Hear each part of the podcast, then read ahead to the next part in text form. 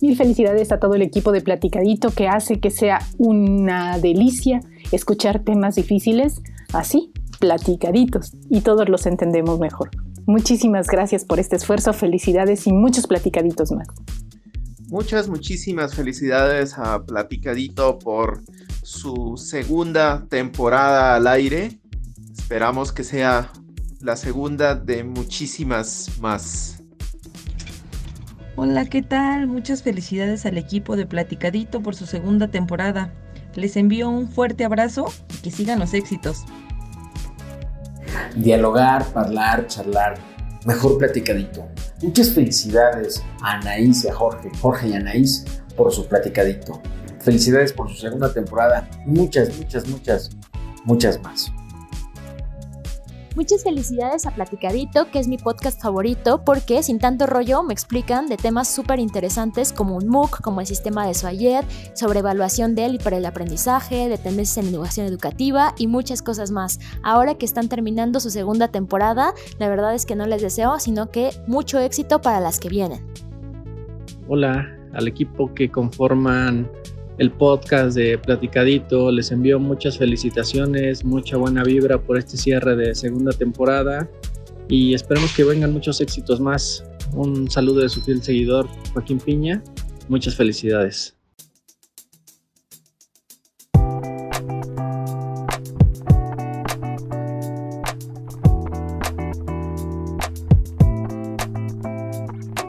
Hola a todos. Bienvenidos al episodio de fin de esta segunda temporada de Platicadito. Y qué buenas pláticas hemos tenido, ¿no, Jorge? Sí, Anaís. Llegamos a nuestro episodio final de Platicadito. Y hoy les daremos un breve recuento de todos los temas que tuvimos durante esta temporada. Pero antes déjame preguntarte algo. ¿Te gustan los datos y las estadísticas, Anaís? La verdad que no soy muy buena en matemáticas y con los números en general, pero unas buenas estadísticas siempre son bien recibidas. Pues entonces déjame darte algunos datos de platicadito que seguro te van a gustar mucho.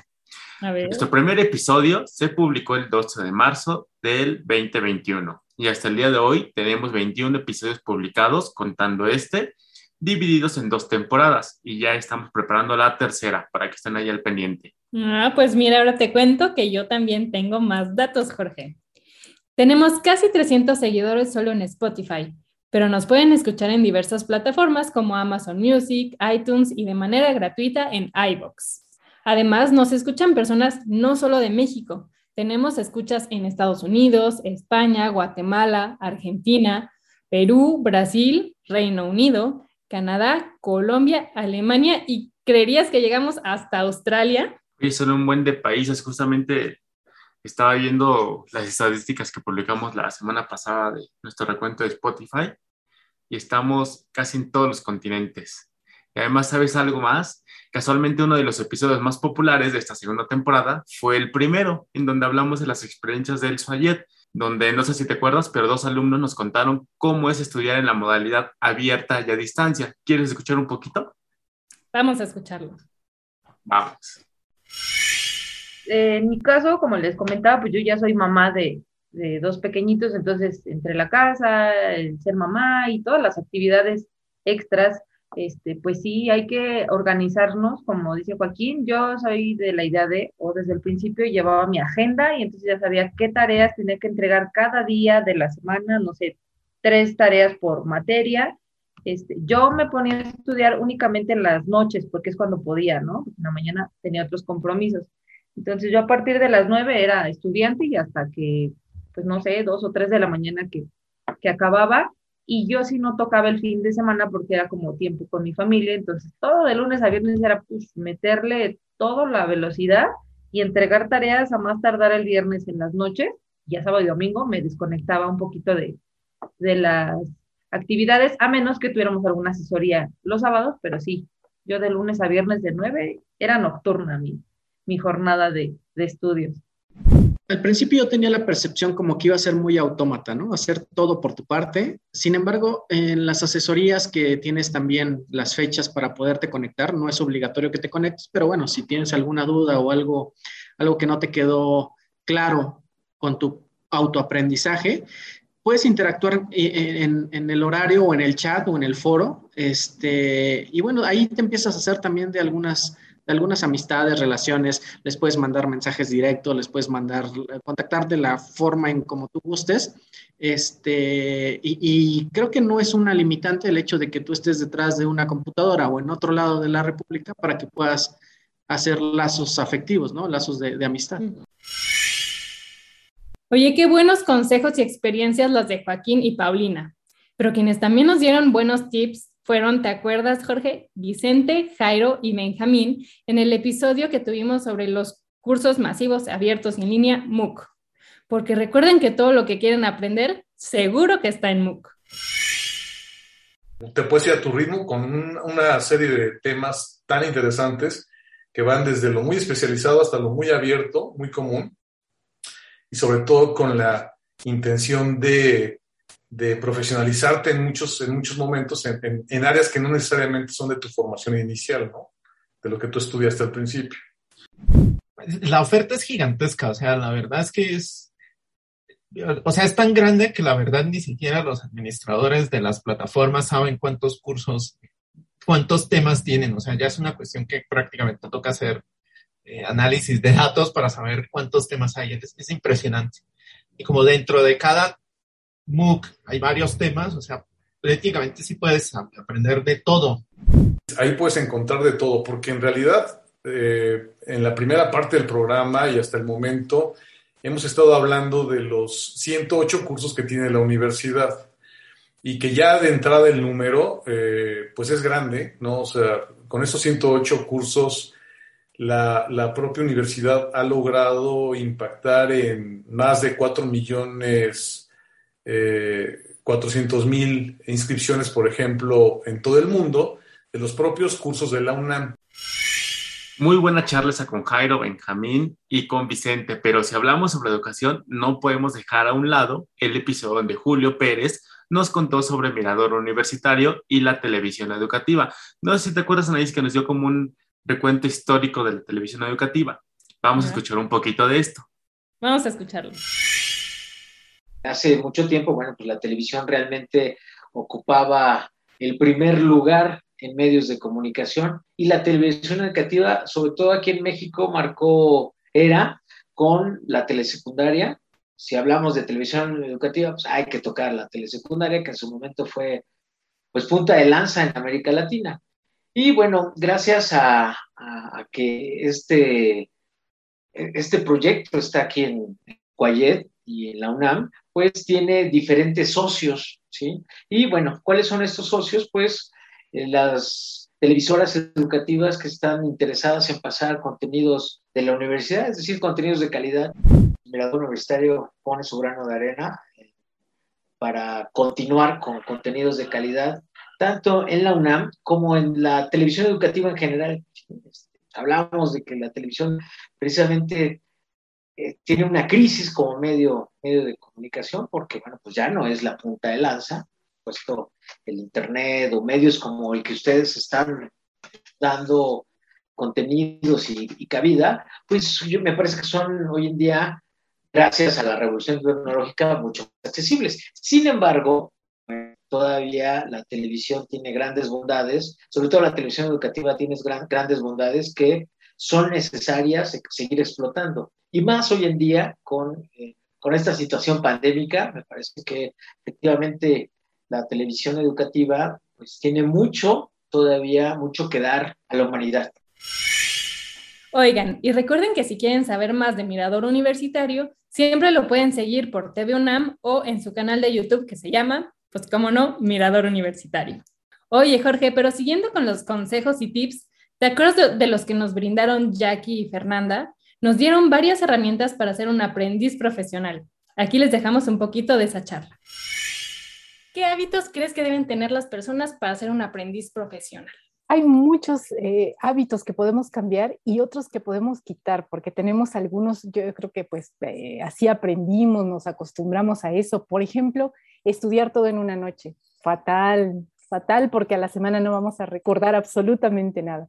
Y hábitos que sí podemos hacer es eh, uno muy sencillo, espaciar nuestros estudios.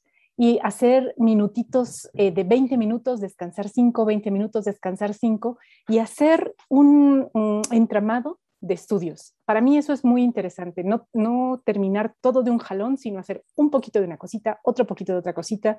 De pronto hay, hay quienes somos un poquito más de mente distraída, de que estamos estudiando y de pronto te llega la notificación de Facebook o de Twitter y ya te metiste a ver y cuando te das cuenta ibas a ver un meme y ya contestaste 10 mensajes. Justo para esto hay una aplicación que la verdad he llegado a usar, se las recomiendo mucho, que se llama Off Time. Y lo que hace esta app es que por cierto tiempo bloquea tu teléfono. Tú puedes seleccionar ahí cuál de esas aplicaciones que más tiempo te roba o que más te distrae vas a bloquear. Entonces también tú puedes como definir el tiempo. Ejemplo, no, pues yo voy a bloquearla por dos horas. Entonces, en esas dos horas no puedes desbloquear el teléfono si decides hacerlo totalmente o también de manera un poco más parcial. Eh, te desactiva las notificaciones y el ingreso a redes sociales o a juegos.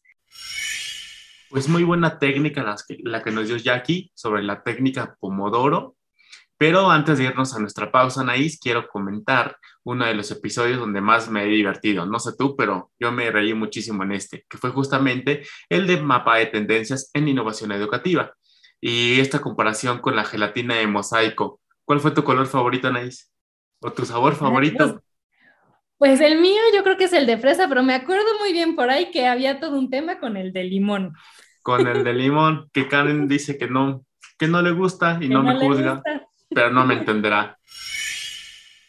¿no? Ustedes que no han visto este tablero, imagínenselo como una gelatina de mosaico, ¿no? Que es esta base blanca, pensemos en una gelatina de leche, ¿no? Que contiene un montón de cuadritos de colores que, eh, pues hay de limón, de fresa, de piña, de, de, uva, etcétera, ¿no? Entonces ahí es donde eh, Jorge precisamente vio unos cuadritos verdes, ¿no? supongamos que él se quería comer primero estos cuadritos verdes, ¿no? Bueno, pensando en que te guste la gelatina de limón, no lo sé, Jorge.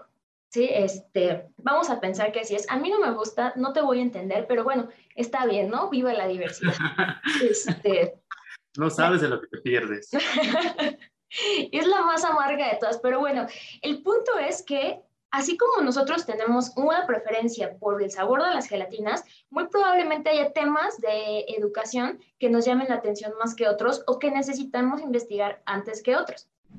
Nuestra intención es precisamente que ustedes puedan, y con, en, el, amplio, eh, en el amplio término de la palabra jugar con, con, este, con este mapa, porque cuando ustedes lo visiten, se van a dar cuenta que tiene varias casillitas como de, de, palomitas, ¿no? Como de verificación.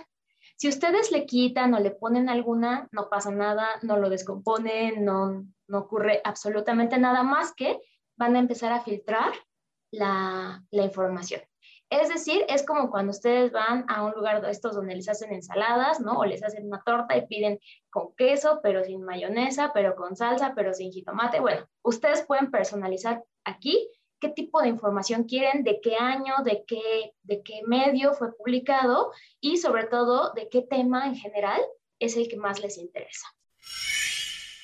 Y bueno, ya llegamos a la mitad de nuestro recuento de esta segunda temporada y la verdad que ya no me acordaba de todo lo que vimos este semestre.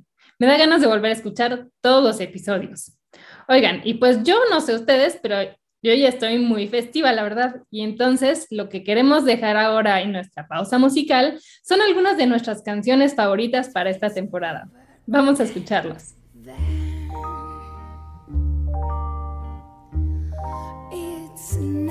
starts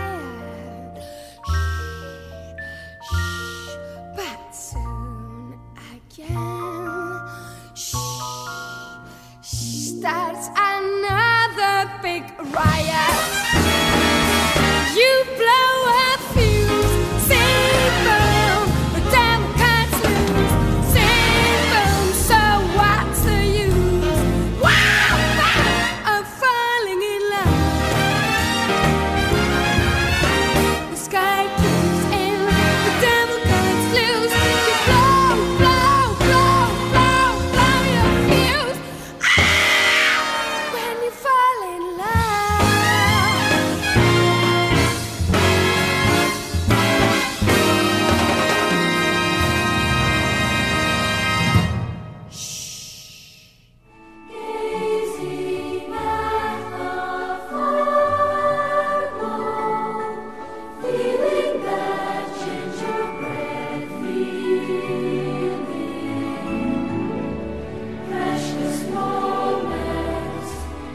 I shall be.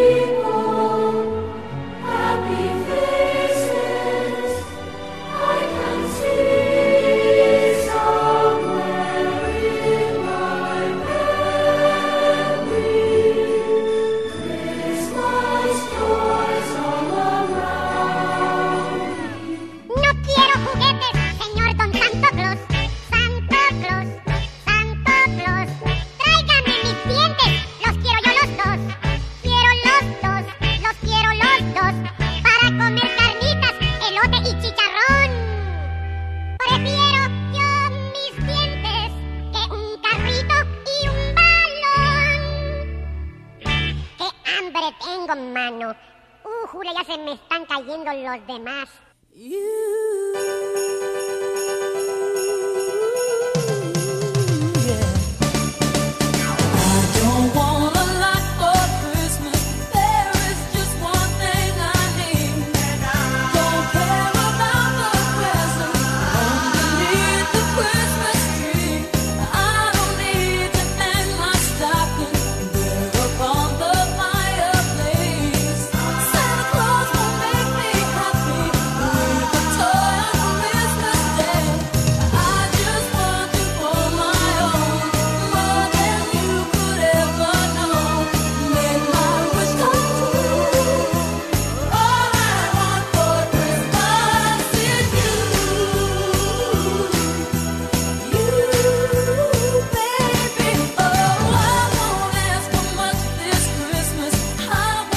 Estamos de vuelta en Platicadito. Qué buena música, Anaís. Pero déjenme les recuerdo que estamos haciendo un breve recuento de los temas que tuvimos en esta segunda temporada. ¿Cierto, Anaís? Así es. Y pues, ¿cómo olvidar al profesor Juan Javier, quien compartió aquí en Platicadito su experiencia como docente durante la pandemia? Él es maestro en una escuela normal, pero también es maestro de primaria. Recordemos un poco de ese episodio. Me di la tarea de promover la confianza y sobre todo eh, luchar contra esta estigmatización del error, promoverles y decirles que el error es parte del aprendizaje. Yo les digo a mis alumnos, el que no comete un error no aprende. Promovimos estas actividades para que los alumnos las realizaran a su propio ritmo. Las actividades que yo diseñé en Classroom las podían hacer a lo largo del día. Eh, esto fue algo novedoso para mis estudiantes porque me decían, bueno, nosotros vamos de 2 de la tarde a 6.30 eh, en ese horario los tenemos que hacer. Les digo, pueden ajustar sus horarios. Ustedes realicen las actividades porque hay alumnos que tienen un ritmo de trabajo mucho más rápido que otros. Otras actividades que me resultaron muy satisfactorias con mis alumnos de primaria fue que les dije, investiguen y propongan alguna página de internet o alguna aplicación donde todos podamos aprender, además de todo lo que hacemos. Y fue interesante, muchos alumnos me, pasaron varias páginas que ni siquiera yo conocía, donde se pueden retomar, se pueden ver clases, incluso en YouTube, donde pueden escuchar, donde pueden ver, donde pueden retomar y repasar lo que aprendieron. Oye, qué difícil ha de ser las clases a distancia con un grupo de primaria, pero justamente hablando de profesores y su experiencia durante la pandemia, uno de los episodios que nos dio elementos para saber cómo realizar una buena evaluación del y para el aprendizaje fue en donde Carlos Catana nos compartió cómo es, cómo es que este libro le sirvió para mejorar la evaluación a sus alumnos, este libro de evaluación del y para el aprendizaje, que lo comentamos muy bien por aquí. Creo que la mejor evaluación que puede hacer una persona es aquella evaluación que considera varios instrumentos y no solo centrarnos en uno solo, justamente para darle esta validez que debe de tener la evaluación y considerar todos los aspectos o considerar la mayor parte de los aspectos de las personas a las cuales estamos evaluando. El libro a mí me agradó mucho porque independientemente de si estás haciendo una evaluación cuantitativa o, considerando instrumentos cuantitativos y cualitativos, me agrada porque te va marcando al, principio, por, mediante una serie de preguntas, te plantean o te cuestionan. ¿Qué es este instrumento? ¿no? Entonces te dicen el qué es, ya, ya sabes qué es. Y después, ¿para qué lo puedo utilizar? Y ya te dicen cómo, para qué lo puedes utilizar. Y después también te van diciendo cómo lo puedes utilizar, te van guiando de una manera pues sencilla, didáctica, a partir de estos cuestionamientos de, y, y a ti te sirve para darte una visión muy general de si es el tipo de instrumento que tú deseas aplicar para esta parte de, la evaluación. Y les recuerdo a todos que si quieren descargar el libro de evaluación del y para el aprendizaje, lo pueden hacer desde la página de Quayed UNAM. Otro de mis temas favoritos y que nos dejó queriendo saber más fue el de redes sociales y gamificación para la educación, en donde Rebeca Valenzuela y Claudia Dorado nos platicaron sobre las diversas formas en que se pueden usar las redes sociales y la gamificación como parte de la experiencia educativa. Vamos a escuchar un extracto. En la revista Forbes eh, revisaba yo que hay un aumento del 13% de, usuarios eh, de redes sociales que equivalen a 490 millones de usuarios nuevos. Es, es una cuestión impresionante.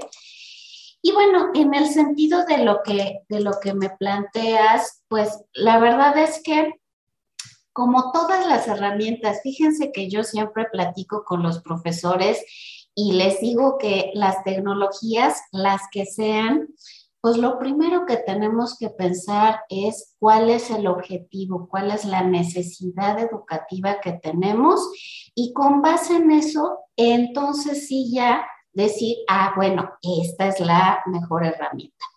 También me queda claro que a raíz de la pandemia, pues la verdad es que toda esta reflexión no estaba como muy accesible, ¿no? Porque pues era de, tengo que resolver una situación específica que ya tengo enfrente, ¿no?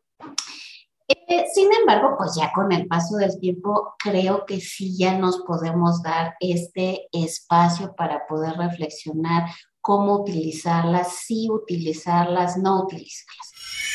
Qué buen episodio fue esta, Neis. La verdad es que si a ustedes también les gustó mucho, coméntenlo en nuestras redes sociales para que tengamos un episodio extra en esta tercera temporada, ya sea de gamificación o de redes sociales, lo que a ustedes les interese más. Pero en este segundo semestre del año, una fecha conmemorativa que sí o sí debíamos tocar en platicadito es el 25 de noviembre, el día de la eliminación de la violencia contra las mujeres. En este episodio nos acompañó Lourdes Enríquez y nos dio un panorama sobre la violencia de género y en especial las violencias que sufren las mujeres. Escuchemos un poco. Las violencias cotidianas, si, si las seguimos normalizando, permitiendo, pues sí se pueden convertir en una violencia muy grave que llegue a lesiones, incluso que llegue a privar de la vida a, las personas. Ya hay varios centros de justicia para las mujeres, ya en cada alcaldía de nuestra Ciudad de México hay enlaces de género de la Secretaría de la Mujer de la Ciudad de México. Creo que eso es algo importante. Eh, creo que se tiene que atender integralmente estas cuestiones, no nada más desde lo jurídico, sino también lo psicológico es muy importante, esa atenta escucha de los dichos de las mujeres, ¿no? Creer en sus narrativas, en sus testimonios, es parte de atender estas cuestiones desde una perspectiva de género feminista, ¿no? Este, eh, entendiendo la problemática desde las relaciones desiguales de poder, Creo que eso, eso no se puede dejar de lado, entender teóricamente que estamos hablando de desigualdad estructural, eh, estamos hablando de un orden binario, jerárquico, heterosexuado y asimétrico de género, que tenemos que poner en el centro de la ecuación para atender estos casos. Pues como dices, Jorge, este era un episodio que pues sí o sí teníamos que tratar el tema porque es de suma importancia para todos en la universidad y creo o espero que sea de suma importancia para todos en general. Y por último, pero no menos importante, platicamos recientemente sobre Recrea, este espacio de reflexión colectiva destinado a docentes. Vamos a escucharlo. Recrea es de entrada una red. Es una red para la, la creación y la reflexión de la enseñanza. Y como, entonces es un conjunto de personas donde la idea es que sumamos, sumemos fuerzas. Y tenemos el, el micrositio, la página de Internet como medio de, de eh, comunicación y para compartir información entre nosotros. Entonces, el Recrea no es solo la página web, sino es más bien esta comunidad de docentes eh, que estamos invitando sobre todo a los docentes de la UNAM, pero estamos abiertos a los docentes de cualquier institución, ¿no? De sumar fuerzas, de intercambiar nuestras inquietudes y de generar soluciones juntos. Muchas veces el trabajar con otros nos abre las perspectivas. Y recuerden que si quieren entrar al sitio de Recrea, pueden hacerlo en www.recrea.payet.unam.mx. Y pues no cabe duda que tuvimos grandes temas en esta temporada y ya estamos preparando la tercera, que podrán escuchar a mediados de enero del 2022, más o menos, ¿no, Anaís? Así es, porque pues la verdad es que ya estamos preparando todos los temas que vienen para el próximo año y ya tenemos una agenda bastante apretada, ¿verdad, Jorge? Tenemos por ahí muchísimas sorpresas, temas que les van a encantar, pero estamos a tiempo por si quieren que incluyamos alguno. Escriban en nuestras redes sociales, déjenos en los comentarios por ahí en donde escuchen el, el podcast, en su plataforma favorita, y de verdad que los vamos a tomar en cuenta. Y recuerden seguirnos en Facebook, Twitter, Instagram como Quiet UNAM, compartan este podcast con sus conocidos, con sus amigos, familiares y como les dije, comenten de qué tema les gustaría que estuviéramos platicando. De todos modos, ahorita tienen mucho tiempo para escucharlo, entonces se pueden aventar esas dos temporadas de volada. Así es, aprovechen estas semanas de descansito para mientras preparan la cena para la familia o mientras se arreglan para salir a alguna fiesta, pues pongan ahí platicadito de fondo y pues nos comentan cuál de esta segunda temporada fue su episodio favorito. Y pues muchas gracias por escucharnos en este y en todos los episodios y esperamos tenerlos de vuelta con nosotros en enero del próximo año para seguir platicando más sin tanto rollo. Y recuerden que este no es un adiós, es un hasta pronto. Los, esperamos.